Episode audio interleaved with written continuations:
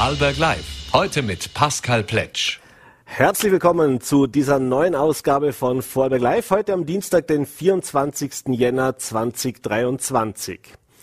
Ja, der Fall eines bekannten Schauspielers, der rund 58.000 Mediendateien mit kinderpornografischem Inhalt gesammelt hat und die Tatsache, dass hinter vorgehaltener Hand seine Neigungen offenbar ein offenes Geheimnis in manchen Kreisen waren.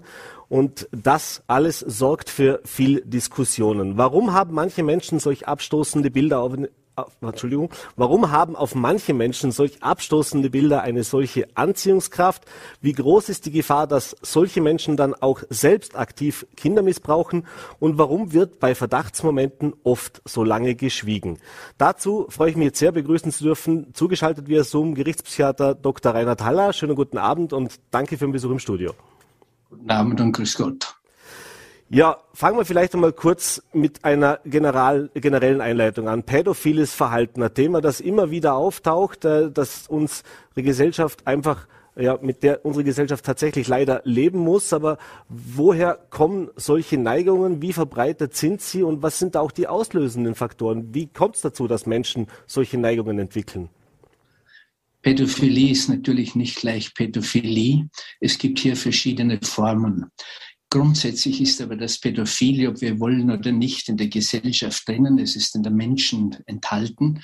Es ist bei manchen Menschen genetisch ein Stück weit verankert oder früher angelegt worden.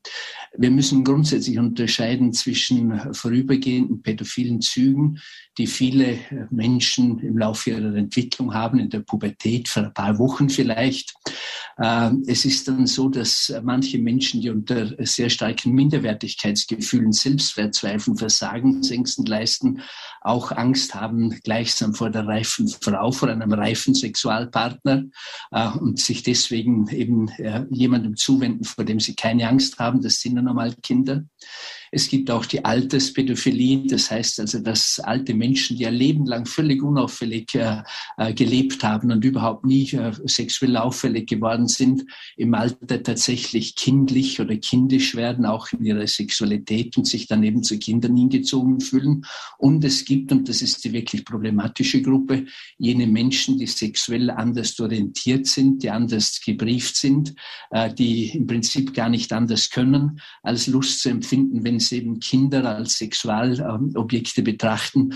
Und das sind letztlich Menschen, die auf der einen Seite psychisch krank sind, denen man als irgendwie auch helfen muss. Aber auf der anderen Seite, wenn sie diesen, diese Neigung, diesen Trieb, diese Veranlagung ausleben, letztlich auch straffällig werden, weil sie eben äh, Menschen zu Schaden kommen lassen. Das ist das Problem an dieser ganzen Geschichte. Mhm. Jetzt haben wir eben gehört, bei diesem bekannten Schauspieler wurden Bilder gefunden und zwar ganz große Masse an Bildern. Darüber wollen wir dann auch noch sprechen, was diese Masse auch aussagt.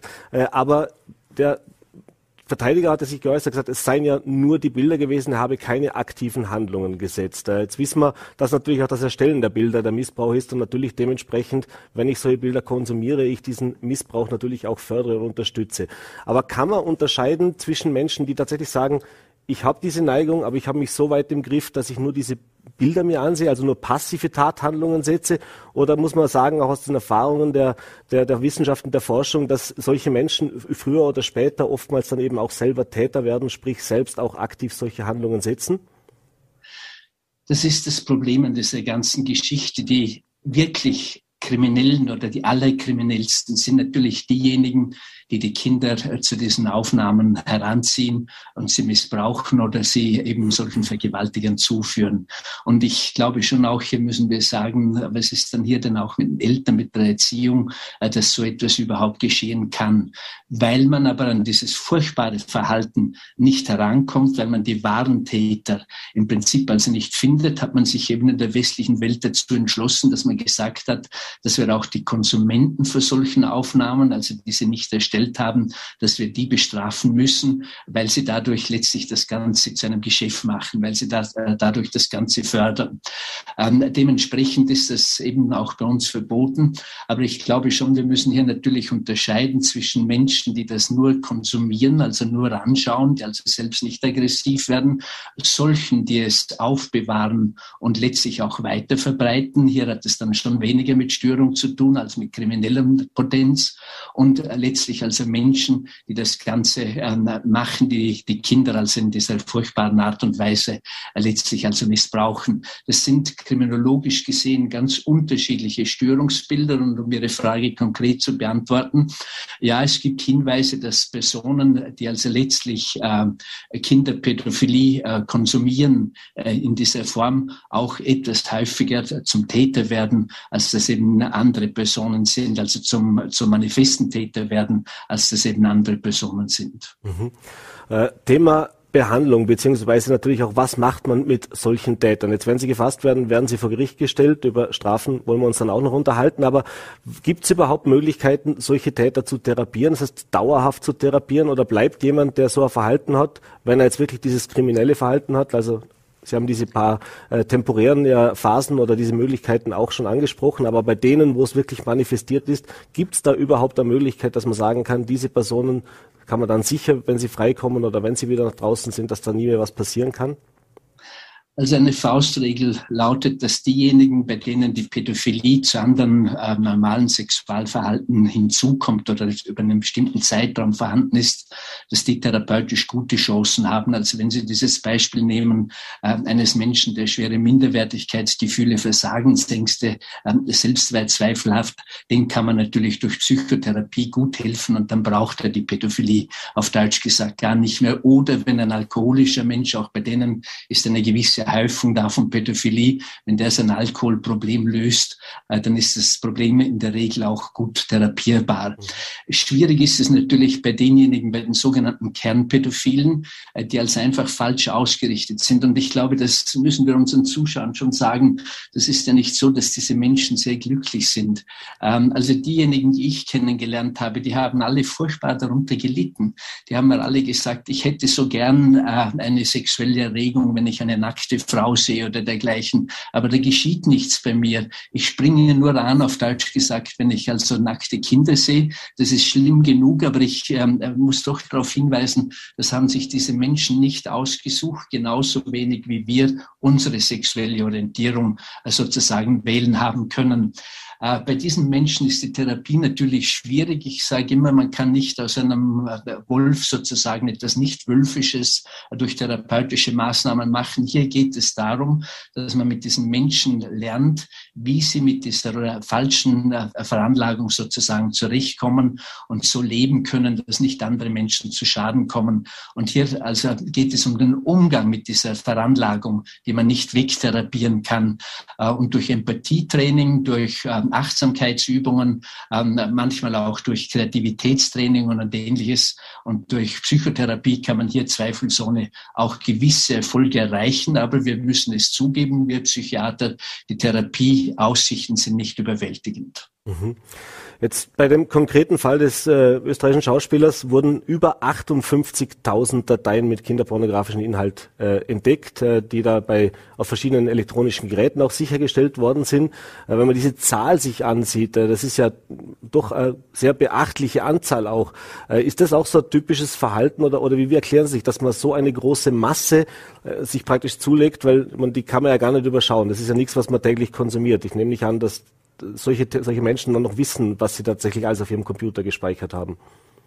Also Sie wissen, dass ich mich oft dem Vorwurf aussetze, Ferndiagnosen zu stellen. Äh, dagegen wehre ich mich natürlich ein Stück weit. Aber man kann natürlich als Fachmann aus der Sprache des Verbrechens oder der Straftat letztlich auch gewisse äh, Rückschlüsse auf die dahinterstehende Persönlichkeit und auf die psychische Störung, die hier möglicherweise gegeben ist, durchaus ziehen. Und wenn jemand 58.000 äh, solcher Bilder speichert, sammelt, hortet, dann deutet das darauf hin, dass er auf jeden Fall neben seiner pädophilen Veranlagung auch ein massives Suchtproblem hat. Mhm. Denn die Sucht ist ja die Krankheit des Nicht-Aufhören-Könnens, die Krankheit des Nicht-Genug-Kriegens. Jeder Süchtige will sich einen Vorrat anlegen. Jeder Alkoholiker holt am Freitagabend drei Kasten Bier. Ähm, jeder Heroinist ist immer darauf bedacht und, und sehr ängstlich, dass er ja möglichst genug auf Lager hat, wenn der Entzug einsetzt. Und dieses Verhalten kann man aus diesem Tatbild auf jeden Fall auch folgern, sodass ich also glaube, dass der Täter, der Beschuldigte, also nicht nur ein schwer pädophiles Problem hat, sondern auch ein schweres Suchtproblem. Dafür gibt es auch ein paar andere Hinweise im Übrigen. Mhm. Äh, nicht zuletzt auch wurden ja auch knapp 100 Gramm Kokain in der Wohnung festgestellt. Äh, also das heißt auch das nehme ich an. Darauf spielen Sie an. Ja, das habe ich gemeint. Ja.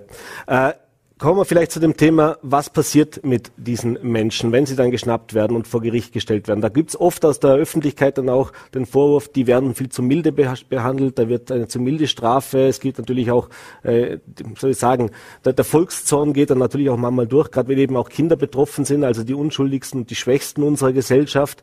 Äh, Jetzt haben Sie natürlich auch eine langjährige Gerichtserfahrung. Jetzt vielleicht, was nicht, wie viele Pädophile äh, äh, Personen Sie natürlich auch gerichtlich äh, da begleitet haben oder, oder analysiert haben. Aber wie haben Sie das erlebt? Wie erleben Sie auch die Justiz im Umgang mit diesem Problem, mit diesem Problem in Österreich? Also zunächst einmal möchte ich versichern, dass es mir natürlich auch in erster Linie um die Opfer geht und dass deren Interessen eindeutig im Mittelpunkt stehen müssen. Das war im Übrigen nicht immer so, als ich junger Sachverständiger war. Da hat bei Gericht nur äh, die Situation des Täters interessiert. Also welche Gründe, welche schlimme Kindheit hat er gehabt, dass er so geworden ist. Wenn man damals schüchtern auf die Opfer hingewiesen hat und auf deren Folgen, das hat keinen Menschen interessiert. Das ist grundlegend anders geworden. Gott sei Dank möchte ich sagen. Aber wir dürfen trotzdem nicht vergessen, dass kernpädophile Menschen nicht nur kriminell sind und nicht nur andere Menschen schaden. Sie sind selbst auch ein Stück weit krank. Und genau hier müsste meines Erachtens, ähm, äh, müssen die Maßnahmen ansetzen. Es wird jetzt immer wieder diskutiert, Strafe erhöhen, Strafe erhöhen und so weiter und so fort. Das mag gut und recht sein, aber bitte, was ändert das an der Situation? Wenn, es, wenn Sie jetzt also nach zwei Jahren aus dem Gefängnis kämen, kämen sie es dann vielleicht nach vier oder fünf Jahren. Aber das Problem ist nicht gelöst. Sie sind genau gleich gefährlich. Und dementsprechend muss man diesen Menschen neben der Strafe, die sein muss, weil sie andere Menschen schädigen, auch Hilfe zukommen lassen, therapeutische Maßnahmen. Ich glaube immer, man sollte sich hier ein bisschen ein Beispiel nehmen an der Drogengesetzgebung, wo ja auch dieses Prinzip Therapie statt Strafe umgesetzt worden ist. Also das heißt, man will die Händler, äh, die Dealer schwer bestrafen und die armen Süchtigen aber therapieren und nicht so bestrafen.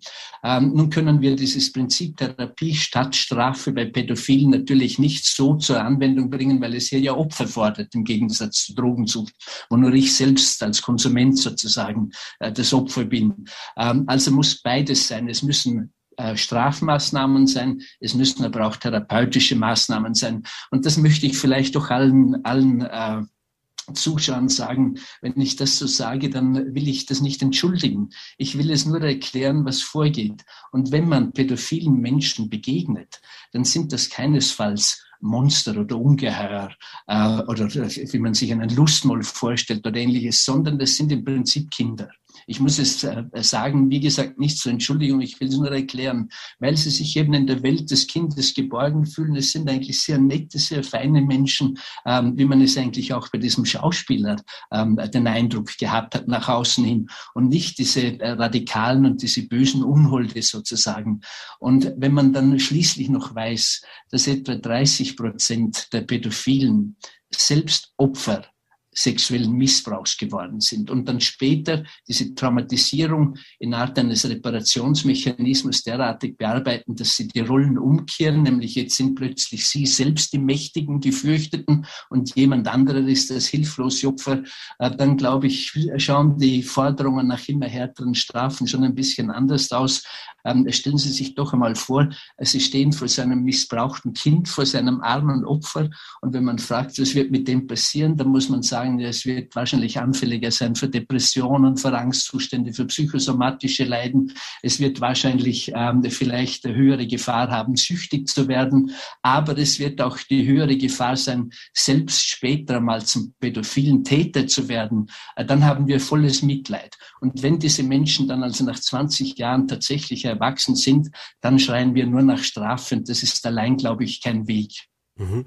Jetzt ist ja auch so, dass es in diesem konkreten Fall schon länger offensichtlich, wie jetzt herauskommt, Anzeichen gegeben hat. Es hat schon, äh, es hat schon eine Geschichte gegeben in den Medien vor knapp zwei Jahren, äh, wo darüber berichtet worden ist, dass eben ein Schauspieler, Name wurde damals nicht genannt, war anonymisiert, eben in so einen äh, Zusammenhang genannt worden ist. Und wenn man jetzt hört, auch aus den Kreisen der Kunst und Kultur gab es offensichtlich schon Hinweise oder Gerüchte zumindest. Äh, und das ist ja auch so ein Thema. Wann wird sowas publik? Und warum dauert es gerade auch bei solchen Fällen oft lange, bis Menschen, die da was mitbekommen oder vielleicht den Verdacht haben, da tatsächlich auch tätig zu werden, sprich äh, Ansprache zu machen oder eben vielleicht auch die Behörden zu informieren? Ähm, ich glaube, das kann man anhand von zwei äh, Umständen erklären. Also zunächst einmal ist es natürlich sehr schwierig, wenn ein Mensch in meiner Umgebung, zu dem ich vielleicht ein Nahverhältnis habe, ein verwandtschaftliches Verhältnis, eine enge emotionale Beziehung habe, den überhaupt, wenn er etwas angestellt hat, äh, zur Anzeige zu bringen. Bei der Pädophilie ist es doppelt schwierig, weil man eben weiß, der Mensch ist dadurch sozial im Prinzip hingerichtet. Weil er bekommt nicht nur bei Gericht eine sehr strenge Strafe, er muss Reparationszahlungen leisten, leisten, er muss Psychotherapiekosten leisten. Ähm, in der Regel verlassen ihn seine Angehörigen, seine Partner. Ähm, er bekommt kein Drittel, keine Halbstrafe wie jeder Bankräuber. Er ist im Gefängnis das unterste Hackhuhn, also er ist erledigt. Er wird kaum eine Chance haben, wieder ein Engagement zu bekommen äh, und in seinem Beruf weiterzuarbeiten. Jede Firma sagt, das können wir uns nicht leisten und natürlich auch jeder Filmproduzent wird wahrscheinlich sich hüten, äh, dem noch eine Rolle anbieten zu wollen. Also da haben wir natürlich eine gewisse Hemmung, jemanden sozusagen so etwas anzutun, obwohl es im Hinblick auf die Kinder natürlich erforderlich wäre. Und das zweite Problem ist einfach, dass wir vielleicht ähm, die Bedeutung der Pädophilie in der Gesellschaft, im Individuum einfach unterschätzen. Wir glauben es nicht, dass das vorhanden ist, aber ich möchte doch daran erinnern, äh, ich will das nicht entschuldigen, aber dass es im Laufe der Geschichte immer wieder pädophilen Kulturen gegeben hat. Im alten Griechenland, im alten Ägypten, im Mittelalter bei uns, äh, dass es äh, lange Zeit schick war, wenn man einen Lustknaben gehabt hat. Ähm, und äh, ich darf doch auch daran erinnern, dass auch von politischer Seite ähm, in Folge der 68er Bewegung der freien Sexualität immer wieder gefordert wurde, äh, Pädophilie straffrei zu stellen. Gott sei Dank ist das anders geworden. Und das denke ich mir, ist das wirklich Gute, dass man aus diesem Fall vielleicht doch noch lukrieren kann. Nämlich, dass unsere Gesellschaft hier viel sensibler geworden ist, dass sie also das Böse in Form von Pädophilie immer auch annimmt und vermutet und dass vor allem bei uns nicht ein pädophiliefreundliches Klima aufkommt, wo man sozusagen sagt, das ist schick, das gehört dazu, äh, das ist etwas, was sich Künstler und so weiter durchaus leisten können, sondern dass diese Haltung schon bleibt, äh, dass dass die, das Schicksal der Opfer an erster Stelle zu stehen hat, also der unschuldigen Kinder, aber dass wir gegenüber den Tätern, den Beschuldigten, auch mit dieser doppelten Haltung, nämlich Strafe und Therapie, äh, hinkünftig begegnen. Mhm. Nochmal korrekt, äh, konkret zurück zu diesem, äh, zu diesem Fall. Äh, jetzt ist ja auch so, dass das äh, Verfahren ist, das schon länger läuft. Das heißt also, der, der, der, der, der Herr hat ja seine über zwei Jahre, glaube ich, knapp die Fassade gewahrt. Also sprich, obwohl er wusste, dass es da Ermittlungen gibt, obwohl er wusste, dass es, diesen, dass es dieser Verdacht natürlich geäußert ist und damit rechnen muss natürlich, dass es jetzt über kurz oder lang an die Öffentlichkeit kommt. Wie würden Sie denn das einschätzen, dass er trotz dieses Wissens ein vermeintlich ganz normales Leben weitergelebt hat und ganz normal seiner Arbeit nachgegangen ist, äh, bei Filmen mitgewirkt hat, im Theater gespielt hat äh, und das gesellschaftliche Leben mehr oder weniger äh, für alle anderen war ganz normal. Ja, als Therapeut kann ich das ein Stück weit natürlich verstehen, dass jemand etwas verdrängt und abstreitet und sich für unschuldig erklären will. Als Gerichtspsychiater muss ich schon sagen, das hat jetzt aber nichts mit psychischer Störung zu tun, sondern das ist schon ähm, sozusagen böser Wille, wie man rechtlich dazu sagen würde. Also wenn man so etwas tut und sich eben auch der Folgen, die es dann für den Betrieb hat, die es für die Mitarbeiter, für die anderen Mitwirkenden hat, äh, bedenkt und das also bewusst in Kauf nimmt, das denke ich mir ist schon das, was ich ähm, äh, auch verwerflich finde, natürlich ohne vorverurteilen zu wollen. Aber ähm, hier ähm, beginnt sozusagen, die, hier endet die medizinische Erklärung für das Ganze. Das ist dann schon etwas, was man sozusagen ähm, äh, falsch gemacht hat. Mhm. Abschließend eine letzte Frage noch. Jetzt haben wir da einen männlichen Täter und es sind überwiegend männliche Täter. Es gibt allerdings auch Frauen, die zu pädophilen Tätern werden, immer wieder.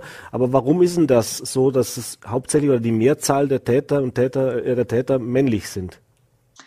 Ja, man könnte es vielleicht ähm, ganz einfach erklären, indem man sagt, eben die Potenzangst Also das Bedürfnis sozusagen den Partner befriedigen zu können, ist natürlich bei Männern viel, viel stärker vorhanden. Das gehört jetzt ihrem Grundverständnis, als das bei Frauen der Fall ist. Und dementsprechend sind halt auch die Opfer eher Kinder als sozusagen fordernde, äh, gleichwertige äh, Partner auf Augenhöhe. Ähm, Im Übrigen ist es aber natürlich schon auch so, äh, dass im Bereich der weiblichen Pädophilie, die es unzweifelhaft auch gibt, ich habe selbst schon solche Fälle ähm, untersucht, ähm, dass dort ähm, erstens eine sehr hohe Dunkelziffer ist und wir müssen uns ganz einfach einmal vielleicht Folgendes vorstellen. Wenn eine Frau ein Kind ähm, intim berührt oder das Kind badet, das Kind wäscht und so weiter, da denkt sich natürlich kein Mensch auch das Geringste dabei zurecht. Wenn ein Mann das tut, wenn er sagt, also ich bin nackt sozusagen mit einem Kind in die Badewanne gegangen oder dergleichen, dann haben wir hier natürlich gleich eine ganz andere Haltung auch. Und das alles führt dazu, dass weibliche Pädophilie auch völlig unbekannt ist, wenig erforscht ist. Das ist eigentlich in der wissenschaftlichen Literatur nur Einzelfälle gibt, äh, keine, keine systematischen Untersuchungen, aber dass auch alles davon spricht, dass die Männer auch diesbezüglich wieder mal die Böseren sind. Herr Dr. Haller, ich bedanke mich für die Analyse, bedanke mich für das Gespräch und die Einordnung. Äh, wünsche Ihnen noch einen schönen Abend, alles Gute. Vielen Dank. Vielen Dank für die Einladung.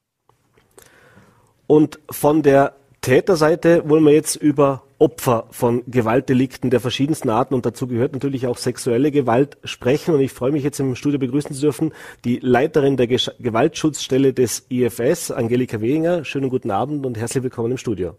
Hallo, guten Abend. Ja, wir haben es jetzt gerade gehört. Es gibt einen aktuellen Fall, aber natürlich ist das nichts, was jetzt das erstmalig aufkommt und natürlich auch ein Vorarlberger Thema ist. Bevor wir jetzt über die, den Gewaltschutz, und Sie sind ja die Experten auch für die Gewalt gegen Frauen natürlich, äh, sprechen, wollen wir aber dieses Thema noch kurz aufgreifen. Äh, Kinderschutz gerade im Thema sexualisierter Gewalt. Äh, ist das was, was man in Vorarlberg auch gemerkt hat in den letzten Jahren? Das ist was, was zugenommen hat, wo man mehr Bewusstsein entwickelt hat. Wie sieht es da bei uns im Ländle aus? Ja, natürlich gibt es auch äh, Kindesmissbrauch, Kinder, die in Vorarlberg missbraucht werden. Ähm, und ähm, äh, es ist auch wichtig zu betonen, äh, Kinder, äh, die einen sexuellen Missbrauch erleben, ähm, leiden auch unter diesen Folgen eines Missbrauchs. Ähm, von äh, sozialem Rückzug über, ähm, sie zeigen oftmals sexualisiertes Verhalten, äh, Depressionen, äh, Angstzustände, Essstörungen und so weiter. Mhm das Ausmaß äh, der Auswirkungen hängt in der Regel davon ab, wie die Beziehung zwischen Täter und äh, dem äh, Kind ist, wie eng diese Beziehung ist, wie lange dieser Missbrauch dauert äh, und auch vom Alter. Wann hat dieser Missbrauch begonnen?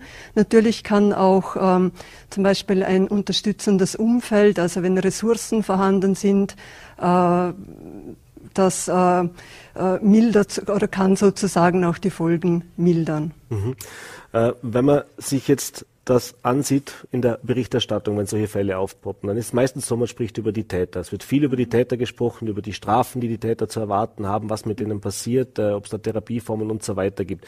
Über die Opfer wird relativ wenig gesprochen, übrigens mhm. auch in allen diesen Gewaltdelikten. Äh. Mhm. Wie ist denn das aus Sicht eben einer Expertin, die praktisch auf der Opferseite steht. Äh, wird da genug gemacht? Gibt es da genug Möglichkeiten? Ist auch das, die Awareness sozusagen in der Öffentlichkeit genug oder haben wir da noch Nachholbedarf? Äh, es ist natürlich wichtig, äh, die Opferbedürfnisse im Auge zu behalten. Oder Opfer wollen ernst genommen werden, wollen auch in ihrer Not gesehen werden. Und es ist auch wichtig, Opferunterstützungsmöglichkeiten anzubieten. Ähm, gerade im Zusammenhang mit äh, sexuellem Missbrauch äh, kann man auf den Kinderschutz des IFS verweisen, der betroffenen Kindern und den Bezugspersonen Hilfe und Unterstützung anbietet. Äh, Frauen, die von sexualisierter Gewalt betroffen sind, finden Unterstützung bei der IFS Frauenberatungsstelle mhm. bei sexueller Gewalt. Mhm. Jetzt ist ja so, es kommt wenn so ein Fall ans, ans Tageslicht kommt, äh, zu den Ermittlungen, dann gibt es einen Prozess, dann gibt es eine Verurteilung und für den Täter ist dann immer im ersten Schritt, sagt man, jetzt haben wir den Fall abgearbeitet, der ist erledigt. Bei Opfern geht das ja teilweise jahrelang, oder? Also das heißt, wann sollte man mit dieser Opferarbeit beginnen? Fangen wir mal vorne an. Und wie lang kann denn sowas unter Umständen gehen? Das heißt also, gibt es da, wird wahrscheinlich individuell verschieden sein, aber aus den Erfahrungswerten, das heißt, dass man sich ein bisschen eine Vorstellung machen kann, wie lang tatsächlich so ein Prozess dauert, bis man wieder halbwegs in ein normales Leben zurückkommt, sage ich mal? Mhm. Ähm, also es ist sicher zu unterscheiden zwischen dem, was Opfer unmittelbar brauchen äh, oder äh, die Frauen, mit denen wir arbeiten, die von häuslicher Gewalt betroffen sind. Da geht es in erster Linie äh, darum, ihnen in der Akutsituation Unterstützung und Hilfe anzubieten, also sprich Schutz- und Sicherheitsmaßnahmen mit ihnen zu besprechen, wenn nach einem Polizeieinsatz zum Beispiel äh, ihnen Unterstützung äh, im Strafverfahren anzubieten, zu erklären, wie läuft denn eine Anzeige ab, was heißt das, was kommt da äh, in diesem Zusammenhang auf sie zu. Äh, aber dann, äh, wenn das Strafverfahren, wie Sie schon angesprochen haben, das Ende des Strafverfahrens heißt natürlich nicht automatisch, äh, die, die äh, Aufarbeitung für die Betroffenen ist zu Ende, sondern ähm, erfahrungsgemäß ist es für Betroffene ganz wichtig, dass dieses Strafverfahren äh, abgeschlossen ist, dass klar ist quasi auch das Ergebnis mhm. und dann kann mit der Aufarbeitung begonnen werden. Und das dann oftmals auch im Rahmen äh, einer Psychotherapie, die längere Zeit in Anspruch nimmt. Mhm. Aber dass man das vielleicht nochmal herauskennt, mhm. ich habe das ja in der Recherche im Vorfeld ein bisschen mehr angesehen. Das heißt also, mhm. die Möglichkeit, wenn man sich Hilfe sucht, also gerade auch bei Ihnen, dass es das geht wirklich von Tag eins sozusagen, also nachdem diese Tat eben begangen worden ist, beziehungsweise äh, ans Licht gekommen ist, dass man sich eben auch Unterstützung holen kann, für die polizeilichen Maßnahmen, sage ich mal, für Verhöre, für Einvernahmen und so weiter, dass, dass man wirklich möglichst rasch sich an eine Expertin oder einen Experten wenden sollte. Genau, also äh, wir sind äh, wirklich eine Anlaufstelle, die äh, äh, kurzfristig zeitnah Termine anbietet. Äh, Frauen, die äh, von häuslicher Gewalt betroffen sind, äh, die von, da gibt es ja verschiedene Formen von körperlicher Gewalt, also mit Schläge, die Verletzungen, Frauen, die Verletzungen davontragen, durch Würgen, durch ähm, äh, Haare reißen, auf den Boden stoßen, äh, aber auch äh, dazu gehören auch äh, psychische diese psychische Gewalt, die oftmals äh, keine Spuren, keine sichtbaren Spuren hinterlässt, aber für Betroffene, ähm, die auch sehr schmerzhaft sind. Mhm. Und ähm, psychische Gewalt, ähm, da gehören ähm, Erniedrigungen, äh, ständige Beschimpfungen, äh, soziale Kontrolle, also sprich Unterbindung von Kontakten dazu. Und auch bei diesen Formen von Gewalt, äh, die man vielleicht nicht sofort zur Anzeige bringen kann, aber schon wenn Frauen spüren oder mitbekommen, der Mann kontrolliert sie ganz oft. Er, er schaut, mit wem hat sie Kontakt, er versucht ihre Kontakte zu unterbinden, er kontrolliert das Handy, äh, er äh, schaut, dass sie so wenig wie möglich Geld zur Verfügung hat. Auch schon das sind Alarmzeichen und auch äh, da ist es schon wichtig, dass sich Betroffene an uns wenden äh, und wir mit ihnen besprechen können, äh, was gibt es für Möglichkeiten, sich dagegen äh, zur Wehr zu setzen, sich zu schützen. Mhm. Jetzt gibt es, Sie haben es schon angesprochen, verschiedenste Formen der Gewalt. Es gibt die psychische Gewalt, die mhm. sexualisierte mhm. Gewalt, äh, die physische Gewalt mhm. natürlich auch. Äh, aus Erfahrungswerten, äh, wenn, wenn Sie mit Klienten beziehungsweise mhm. mit Betroffenen, mit Opfern zusammenarbeiten, kann man sagen, dass das teilweise so ein aufbauendes System ist? Also sprich, Sie haben es gesagt, es fängt vielleicht mit der Kontrolle an, äh, wird dann vielleicht mal körperlich und mündet unter Umständen sexualisierter Gewalt oder mhm. gibt es tatsächlich, sagen, das kann man das nicht generalisieren kann man es nicht, aber dass man sagen kann, da, da, das, das sind so Phasen, die man durchläuft? Genau, also es ist ähm, so diese klassische Gewaltbeziehung ähm, ist ein Gewaltkreislauf. Es beginnt, wie Sie schon gesagt haben, eher oftmals schleichend und äh, die äh, spitzt sich, äh, kommt dann äh, auch zu körperlicher Gewalt, zu körperlichen Übergriffen. Äh, dann ist es oftmals so, äh, dass äh, der Mann sich entschuldigt, das wollte er nicht, das passiert sicher nicht mehr, sehr reumütig ist und äh, sich dann diese Spannung langsam wieder hochbaut und es wieder zu Übergriffen kommt. Und in der Regel werden diese Abstände kürzer und die Übergriffe schwerer. Mhm. Ähm, wir sprechen natürlich jetzt heute hauptsächlich, dass Sie auch für dieses Frauenthema zuständig sind, von mhm. Gewalt, die gegen Frauen ausgeübt wird. Äh, es gibt natürlich auch dass wir das auch erwähnt haben, natürlich auch das, das andere Phänomen, aber es ist mehrheitlich so, dass tatsächlich es diese Gewalt gegen Frauen ist in Beziehungen, oder? Genau, im häuslichen Kontext ähm, werden äh, in der überwiegenden Anzahl der Fälle Frauen äh, Opfer von Gewalt. Äh, das heißt natürlich nicht, dass nicht auch Männer von Gewalt betroffen sind, aber in einem anderen Kontext. Ähm, eher im öffentlichen Raum oder in kriegerischen Auseinandersetzungen äh, erleben natürlich auch Männer Gewalt. Aber in dem Bereich, äh, im häuslichen bei der häuslichen Gewalt ist oftmals so diese klassische Konstellation, äh, Frau ist Opfer und Mann äh, ist der Gefährder, der Täter. Mhm. Und wenn das Ganze dann zur Spitze getrieben wird oder dann am endgültig eskaliert, dann kommt es oftmals dann eben auch zu Tötungshandlungen, zu sogenannten Femiziden. Ich habe es mhm. gerade angesehen, österreichweit hat man letztes Jahr 28.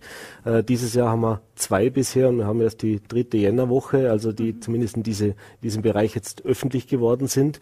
Äh, wie sieht's denn auch hier in Vorarlberg aus oder beziehungsweise äh, wie würden Sie das auch den letzten Jahre sehen? Weil man sieht immer, die Zahlen wachsen, also die Gewalt offensichtlich wird sichtbarer oder nimmt zu? Ähm, das ist eine interessante, spannende Frage. Äh, unsere Zahlen sagen äh, äh, Ähnliches oder das Gleiche oder Bestätigendes. Wenn ich einen kurzen Vergleich machen darf, die Betretungsannäherungsverbote äh, im Jahr 2022 ähm, das waren 518, hat die Polizei äh, ausgesprochen und im Jahr 2021 äh, 475 und im Jahr 2020 425. Mhm. Also man sieht eine, eine Steigerung. Insgesamt haben wir im letzten Jahr 935 Klientinnen betreut. Ähm, Genau, äh, diese Steigerung kann verschiedene Ursachen haben. Wir haben da keine gesicherten Studien.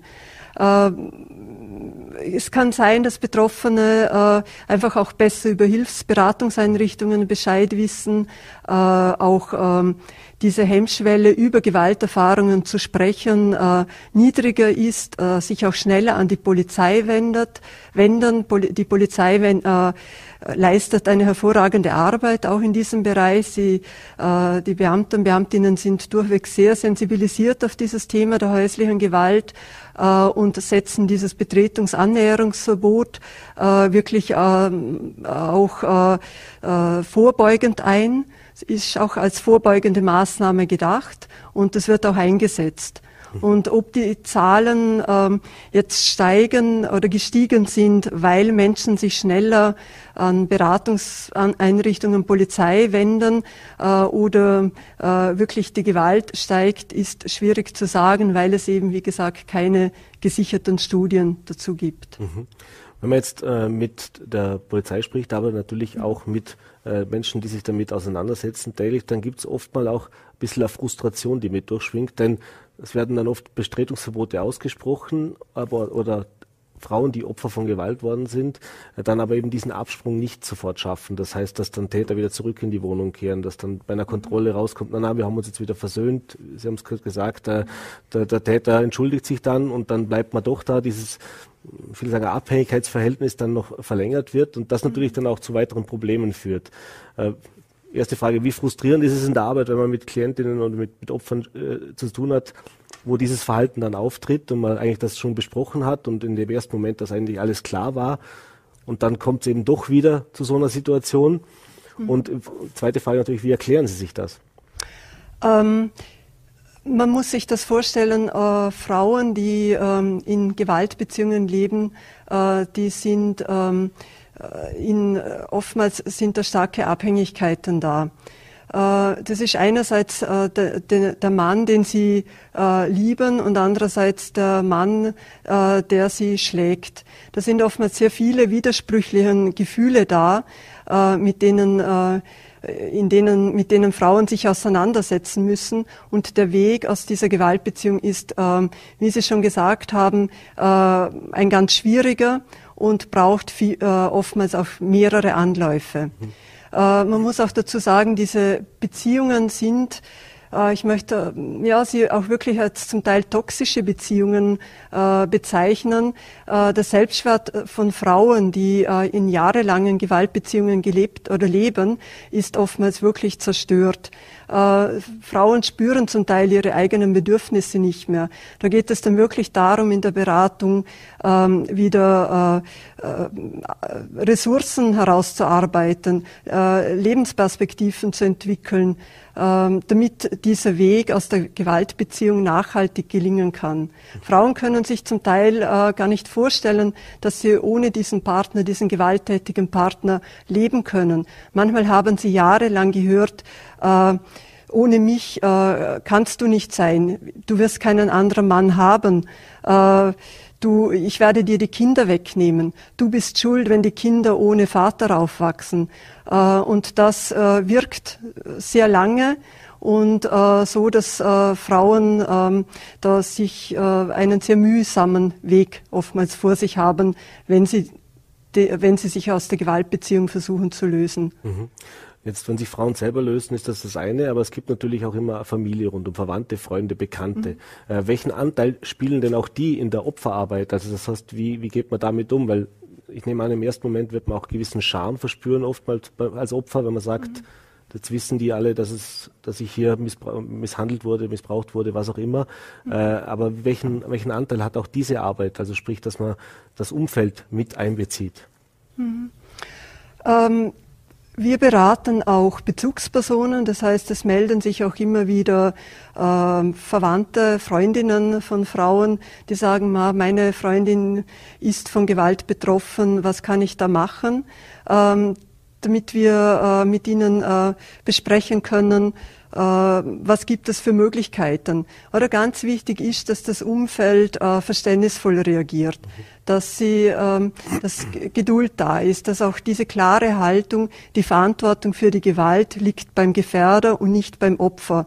Also es ist ganz äh, wesentlich, dass Opfer auf ein solches Umfeld stoßen, äh, weil äh, das sehr, hilf, äh, sehr, sehr eine große Hilfe sein kann auf diesem Weg aus der Gewaltbeziehung und auch eine Traumatisierung verringern kann. Mhm.